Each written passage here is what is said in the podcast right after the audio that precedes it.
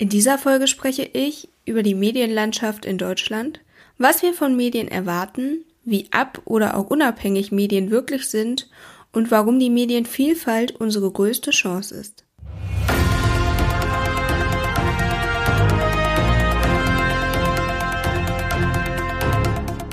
Mediathek, der Podcast rund um Medien, PR und Online-Businesses.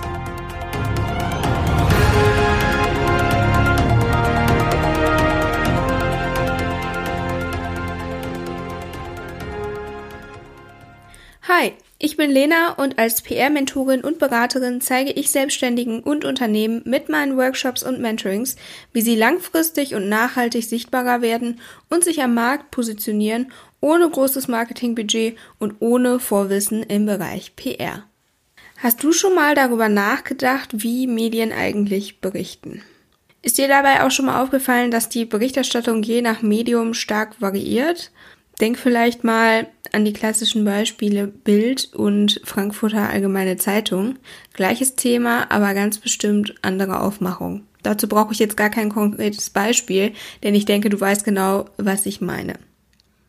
Aber wie kann das eigentlich sein, dass ein und das gleiche Thema vollkommen anders aufgemacht wird, vielleicht auch einen anderen Fokus hat, äh, vielleicht auch ganz, ganz anders dargestellt wird? Wie kommt es dazu? Zum einen ist es natürlich so, dass gerade die Bildzeitung und die Frankfurter Allgemeine eine ganz, ganz andere Zielgruppe haben und dementsprechend sich natürlich auch an der Zielgruppe orientieren, was sie so schreiben. Aber was eigentlich viel wichtiger ist und was man auf jeden Fall wissen sollte und weshalb es auch diese Folge gibt und was mir ganz, ganz wichtig ist, ist, dass man die Interessen, die hinter den Medien stehen, auch kennt und damit umzugehen weiß. Denn dass Medien wirklich komplett frei sind in dem, was sie berichten und wie sie über etwas berichten, das wäre der Idealzustand. Aber wie das mit Idealzuständen so ist, das ist meistens nicht die Realität. Warum das Ganze so ist, woher das kommt, was dahinter steckt und auch was wir eigentlich von den Medien erwarten, das schauen wir uns jetzt gleich mal an. Dass Medien vollkommen anders über ein und das gleiche Ereignis berichten, ist etwas, was ich sehr, sehr stark beobachte. Diese Unausgewogenheit ist für mich sehr interessant. Zum einen natürlich, weil ich mich sehr, sehr viel mit Medien beschäftige. Zum anderen aber auch, weil es einfach sehr, sehr wichtig ist, dass man weiß, was dahinter steckt, damit man wirklich gut informiert ist. Hört vielleicht mal in die letzte Folge, da spreche ich über die Social Media Filterblase. Die Filterblase gibt es nicht nur im Bereich Social Media, die gibt es auch im Bereich Medien allgemein. Da ist sie nicht ganz so auffällig, aber man kann sich vorstellen, dass es vielleicht nicht ganz so gesund ist, ähm, immer nur ein und dasselbe Medium zu konsumieren. Warum das nicht ganz so gesund ist, dazu habe ich direkt zwei Beispiele. Die Beispiele sind mir bei der Recherche zu dieser Folge über den Weg gelaufen und ich fand sie doch recht erschreckend, ähm, wenn auch auf jeden Fall zutreffend. Das erste Beispiel ist mir wirklich durch Zufall über den Weg gelaufen, nämlich auf meinem Instagram-Profil. Während ich am Durchscrollen war, habe ich einen Post ähm, von äh, Solvay Haas gesehen. Sie ist Journalistin und hat einen Beitrag dazu verfasst, der ähm, daran appelliert, dass gerade mit Überschriften sorgfältiger umgegangen werden muss. Ihr konkretes Beispiel war ein Titel, in dem ähm, der Sturm auf den Reichstag postuliert wurde. Und nur um das kurz hier an der Stelle nochmal zusammenzufassen, es kommt natürlich auch darauf an, wann ihr euch diese Folge anhört. Momentan ist es noch relativ aktuell. Es geht um die Corona-Proteste in Berlin, wo sich Protestanten zusammengetan haben, um den Reichstag zu stürmen. Sie selber haben das unter dem Titel Sturm auf den Reichstag zusammengefasst und das wurde von den Medien übernommen. Nun ja, aber wenn du dich jetzt mal selber fragst, Sturm auf den Reichstag, was stellst du dir darunter vor? Erstmal ist das sehr martialisch, finde ich, und es mutet auch so an, als wäre es eine Masse von Menschen, die den Reichstag, Reichstag gestürmt hätte. Das entspricht aber überhaupt nicht der Realität, denn in echt war es natürlich so, dass sich ein paar hundert Menschen zusammengetan haben, die konnten aber den Reichstag tatsächlich nicht stürmen und von drei Polizisten ohne Schusswaffen ähm, aufgehalten werden. Dementsprechend kann man schlecht von Sturm auf den Reichstag sprechen und genau das spricht ähm, Solveig Haas auch an, weil sie sagt, äh, man soll ein bisschen vorsichtiger und umsichtiger mit solchen ähm, Titeln umgehen, damit man einfach auch mit kein, falsch, kein falsches Bild erzeugt. Und äh, ich denke, das ist ganz, ganz richtig und auch sehr, sehr wichtig. Ich habe zu diesem Thema auch gleich noch ein zweites Beispiel gefunden. Während meiner Recherche in einem Artikel des WDRs, ich kann noch nicht mal mehr sagen, worum es wirklich ging, auf jeden Fall lautete eine Zwischenüberschrift Bedrohung überwiegend von rechts. Problematisch ist für mich, dass direkt im ersten Satz dieses Abschnittes, der unter der Zwischenüberschrift kam, der Text lautet, die Gewalt kommt nicht nur von rechts. Das heißt, die Überschrift suggeriert etwas vollkommen anderes und dementsprechend ähm, haben wir dann natürlich auch irgendwie das Problem, wenn jemand diesen Text nur scannt, hat er eine ganz, ganz andere Auffassung als jemand, der den Text wirklich komplett gelesen hat. Jetzt fragt man sich vielleicht, wie kann sowas passieren? Das ist auch was, was ich mich frage. Deshalb gibt es auch diese Folge. Natürlich ähm, kenne ich da einschlägige Studien und so weiter zu, ähm, aber das Ganze möchte ich natürlich sehr, sehr gerne in dieser Folge mit euch teilen. Starten wir aber erstmal damit, was wir eigentlich von den Medien erwarten. Grundsätzlich gehen die meisten Leute davon aus, dass Medien informieren wollen. An der Stelle müssen wir einmal unterscheiden zwischen Information und Meinung. Eine reine Information ist total neutral. Eine Meinung ist immer entweder positiv oder negativ in irgendeine Richtung. Das ist ganz, ganz wichtig, dass man das hier differenziert, denn grundsätzlich gehen die meisten Leute davon aus, dass Medien tatsächlich komplett neutral sind. Rund 61 Prozent der Deutschen halten die Informationen der Medien für glaubwürdig. Das hat eine Studie im Auftrag des WDRs im November 2019, ist sie veröffentlicht worden, ähm, hervorgebracht. Alle Studienergebnisse, die ich hier nenne, verlinke ich natürlich auch gerne nochmal in den Shownotes, dass ihr das Ganze nachlesen könnt. 61 Prozent glauben, dass die Medien in Deutschland glaubwürdig sind. Das klingt erstmal viel, wenn man sich die anderen Ergebnisse anschaut, dann ist es aber eigentlich erschreckend. Denn 38 Prozent geben an, dass sie denken, die Themen kommen vom Staat. Und das finde ich schon eine ganz schöne Hausnummer. Wenn man das noch ein bisschen weiter differenziert, ist es ähm, auch nochmal ganz interessant. Ähm, besonders die neuen Bundesländer, also Menschen, die in den neuen Bundesländern leben, ähm, glauben daran, dass die Themen vom Staat vorgegeben werden. Das sind fast 50 Prozent der Menschen, die bei der Umfrage dieses Ergebnis angegeben haben. Im Westen sind es allerdings nur 30 Prozent. Also da gibt es auch nochmal eine ganz, ganz starke Differenzierung zwischen Osten und Westen. Interessant finde ich auch, dass ganze 37 Prozent den öffentlichen Rundfunk als nicht besonders vertrauenserweckend wahrnehmen und denken, dass dieser stark vom Staat reguliert wird. Auf der anderen Seite ist es aber tatsächlich auch so, dass es eine sehr, sehr große Zufriedenheit gibt. Fast 90 Prozent der Befragten gaben an, dass sie mit dem Informationsgehalt der Medien sehr zufrieden oder zufrieden sind. Es zeigt sich also auch nochmal eine Diskrepanz zwischen Zufriedenheit und eigentlicher Skepsis gegenüber den Medien. Dennoch ist es letztendlich so, dass wir natürlich alle eigentlich erwarten, dass Medien neutral Bericht erstatten. Aber wie ist das eigentlich wirklich? Zum einen haben wir natürlich eine sehr, sehr große Medienvielfalt in Deutschland, grundsätzlich schon von klassischen Medien auf, was sehr, sehr gut ist.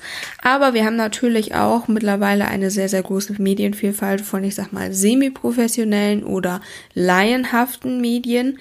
Und dementsprechend ist der Anspruch an guten Journalismus so hoch wie nie, aber auch an vielen Stellen einfach nicht gegeben, so wie es einfach mal war ist es essentiell, dass man an diesen Stellen auch wirklich unterscheidet und differenziert.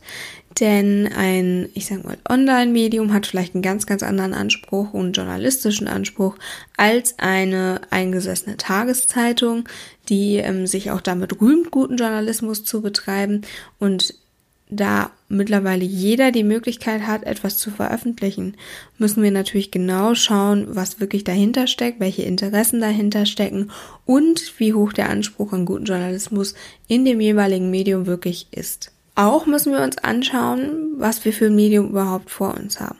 Handelt es sich um privates Medium, was also auch privat finanziert wird, oder handelt es sich um ein Medium, was durch den öffentlichen Rundfunk finanziert wird? Dort wie man es jetzt gerade schon gehört hat, unterscheidet sich natürlich hauptsächlich die Finanzierung. Ähm, private Medien finanzieren sich in der Regel durch ähm, Anzeigen und äh, der öffentliche Rundfunk wird natürlich von der öffentlichen Hand, also vom Staat, finanziert und ist nicht von Werbung abhängig.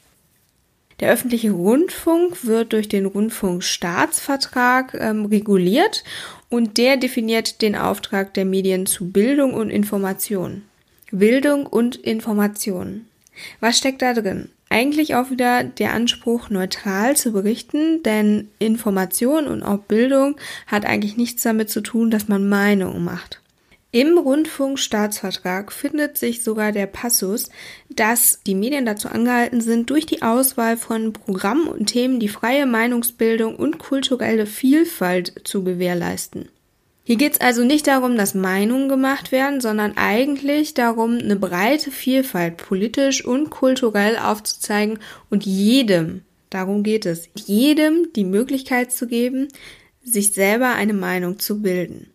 Aber ist das wirklich so? Vielleicht hast du auch schon mal gehört, dass Medien in Deutschland nach politischen Färbungen bzw. Ausrichtungen unterschieden werden. Ein paar Beispiele der wichtigsten deutschen Tageszeitungen findest du in den Show Notes. Ich nenne jetzt nur kurz ein paar Auszüge. Die Bild sieht sich beispielsweise als konservativ, die Süddeutsche als linksliberal, die FAZ als konservativ-liberal, das Handelsblatt als wirtschaftsliberal, die Welt als konservativ, die Taz als links- bzw. grün alternativ und die junge Welt zum Beispiel auch ganz klar als links. Das zeigt schon mal, dass die ähm, Zeitschriften natürlich nicht unbedingt ähm, neutral sind, sondern schon eine politische Richtung haben, die sie vorgeben. Was ich in diesem Zusammenhang auch super interessant finde, ist ähm, eine Untersuchung, wie politisch der Aufsichtsrat der verschiedenen öffentlich-rechtlichen ähm, Sender ist. Ähm, und das ist teilweise wirklich erschreckend. Ähm, hier wurde untersucht, wie viele äh, Mitglieder des Aufsichtsrates aus der Politik kommen und hier finden sich teilweise Zahlen über mit über 40 Prozent. Ähm, keine, also es gibt eine Ausnahme, der NDR liegt unter 20 Prozent, alle anderen liegen über 20 Prozent, das heißt, es pendelt sich bei zwischen 20 und fast 50 Prozent ein, was ich wirklich sehr, sehr stark finde, für Medien, die eigentlich neutral berichten sollten. Ein Beispiel, was ich rausgreifen möchte, ist das ZDF. Das ZDF hatte lange Zeit ähm, einen prozentualen Anteil äh, von fast 47 Prozent, also 47 Prozent der Aufsichtsratsmitglieder äh, kamen aus der Politik. Heute sind es nur noch 33 und das hat tatsächlich auch einen Grund. Das ZDF wurde nämlich in verschiedenen Fällen schon auffällig und hat auch verschiedene Rügen schon erhalten ähm, betreffend ihre Berichterstattung. Und da möchte ich jetzt mal ein bisschen genauer drauf eingehen. Ein Fall, den ich sehr, sehr gerne rausgreifen möchte, ist der Fall Böhmermann. Jan Böhmermann hat ähm, damals auf ZDF Neo in seinem Schmähgedicht den äh, türkischen ähm, Präsidenten beleidigt und der hat daraufhin einen in Deutschland eigentlich ruhenden Paragraphen, nämlich den Paragraphen 113 des Strafgesetzbuches, ähm, ja, ausgekramt und hat äh, Jan Böhmermann ähm, dementsprechend angeklagt, dass er diese Beleidigung ohne Zustimmung des Staatsoberhauptes, das heißt unserer Kanzlerin, getätigt hätte. Und ähm, nach diesem Paragraphen ist eine Beleidigung eines anderen, also eines ausländischen Staatsoberhauptes, nur mit Zustimmung unseres Staatsoberhauptes, also unserer Kanzlerin, möglich. Und da kommt natürlich die Frage auf, ob politische Entscheidungen nicht doch irgendwie an die Pressefreiheit ranrühren. An der Stelle einmal kurz zur Pressefreiheit. Die Pressefreiheit ist das Recht der Presse bzw. der Medien, Nachrichten und auch Meinungen unzensiert vom Staat veröffentlichen zu dürfen. Und wenn man sich jetzt diesen Paragraphen 113 Strafgesetzbuch anschaut, dann widerspricht das in meiner Meinung nach ganz, ganz stark der eigentlichen Pressefreiheit. Dazu muss man auch sagen, dass die Pressefreiheit im Vergleich zu anderen Ländern in Deutschland natürlich immer noch sehr, sehr gut ist. Es gibt aber auch so ein internationales Ranking und in den letzten Jahren wird unsere Pressefreiheit in Deutschland immer schlechter. Das heißt, wir sind von Platz 11 auf Platz, ich muss einmal kurz nachschauen, Platz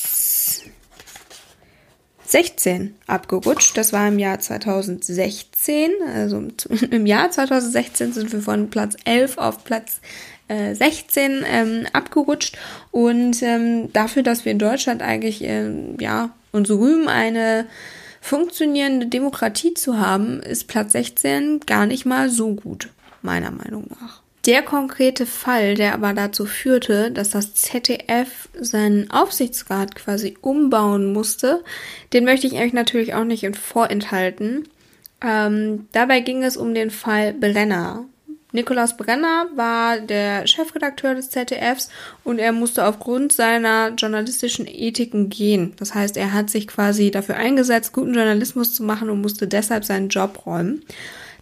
Daraus entstand dann eine Verfassungsklage gegen den ZDF-Staatsvertrag, also den Rundfunkstaatsvertrag des ZDFs.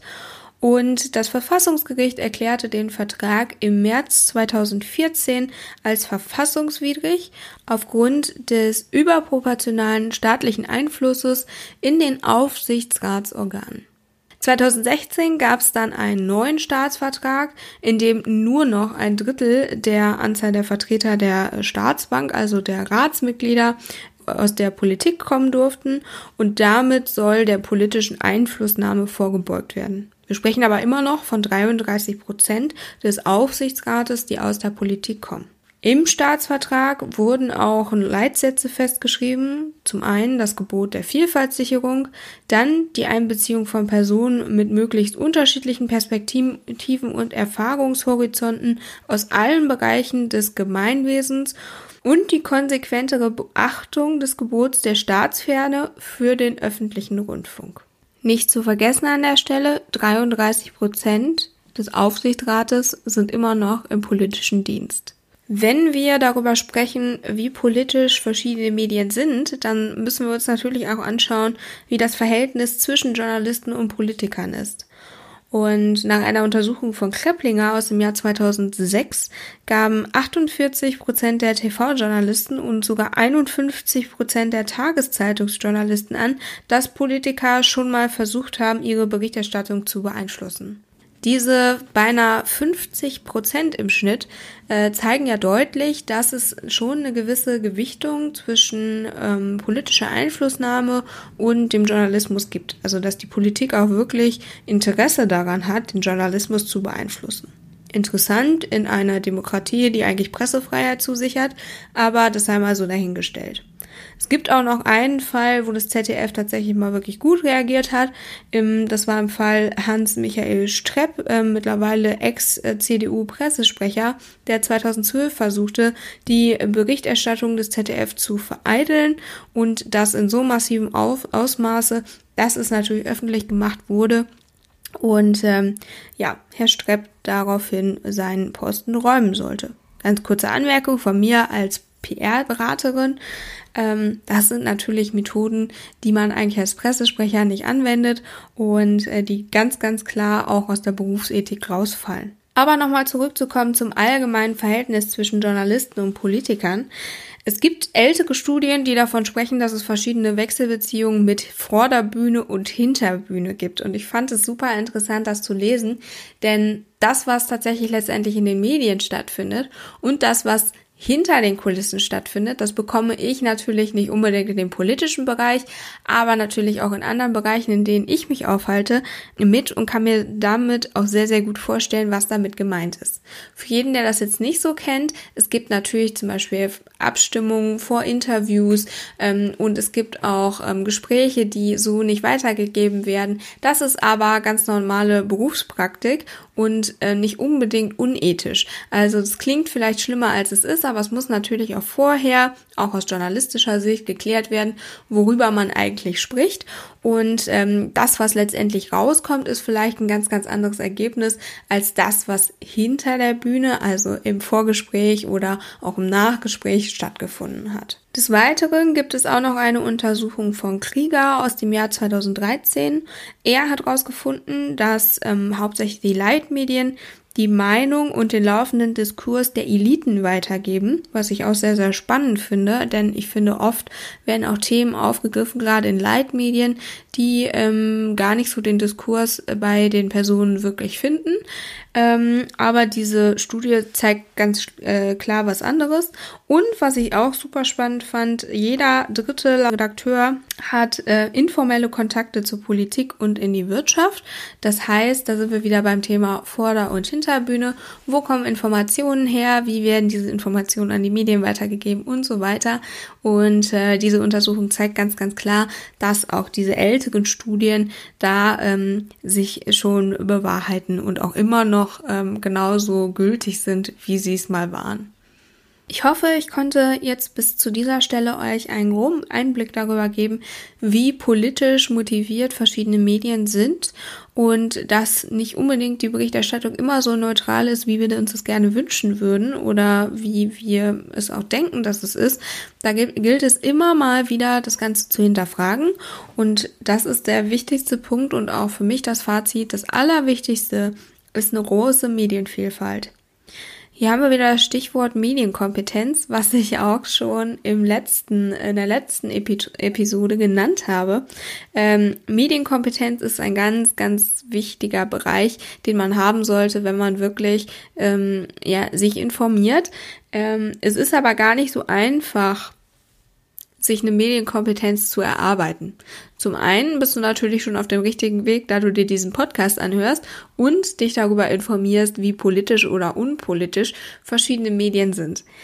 Andererseits geht es aber auch darum, dass man wirklich versteht, was die Medien berichten, ob es sich um Meinung handelt oder um reine Informationen und auch die Möglichkeit, verschiedene Puzzleteile aneinander zu setzen. Durch eine gewisse Medienvielfalt bekommst du auch eine höhere Kompetenz, was dir natürlich auch die Möglichkeit gibt, ein viel größeres und umfassenderes äh, Bild dir zu erarbeiten und deine eigene Meinung und reflektierte Meinung zu bilden. In dem Zusammenhang möchte ich auch noch mal ganz kurz zur ersten Quelle springen, nämlich zur Studie des ZDFs. Ähm, die fand raus, dass umso gebildeter die Menschen sind, sie mehr Vertrauen in die Medien hätten. Die Aussage finde ich relativ fragwürdig. Ich habe auch tatsächlich nur diese, äh, dieses Fazit und habe keine Belege dafür, wie ähm, die Studie darauf gekommen ist. Ich glaube, was sie damit meinen, ist, dass umso gebildeter man ist, die Medienkompetenz wahrscheinlich höher ist und man dementsprechend auch mehr Vertrauen in die Medien hat, weil man auch selber viel mehr Kontrolle darüber hat, was man konsumiert, wie man es konsumiert und wie es unsere Meinung letztendlich beeinflusst. Ansonsten finde ich die Aussage nämlich nicht unbedingt passend. Ähm, das an der Stelle nur kurz dazwischen geschoben. Wichtig ist bei der Medienkompetenz bzw. der Medienvielfalt auch die Diversität der Medien.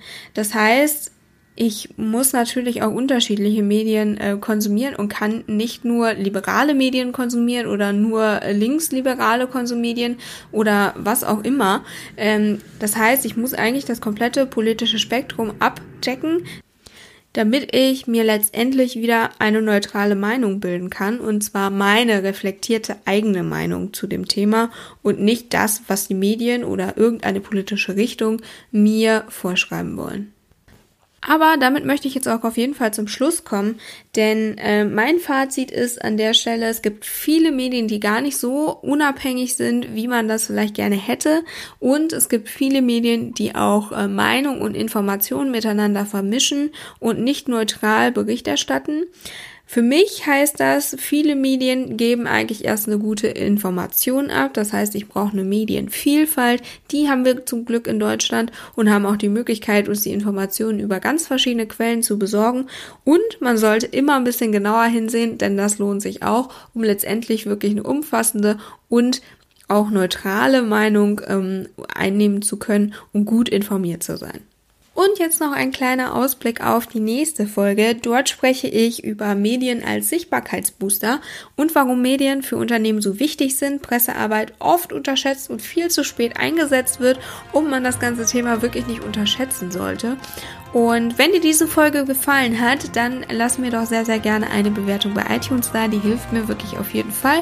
Und ich hoffe, wir hören uns dann in zwei Wochen zur nächsten Folge wieder.